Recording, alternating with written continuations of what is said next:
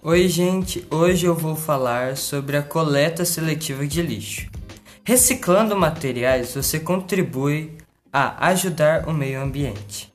As lixeiras são de cores diferentes. E as mais utilizadas são azul, papel, vermelho, plástico, verde, vidro, amarelo, metal e marrom orgânico. Mas lembre-se, o ideal é reduzir o consumo para evitar a geração de resíduo espalhado pelo mundo. Muito obrigado, tchau.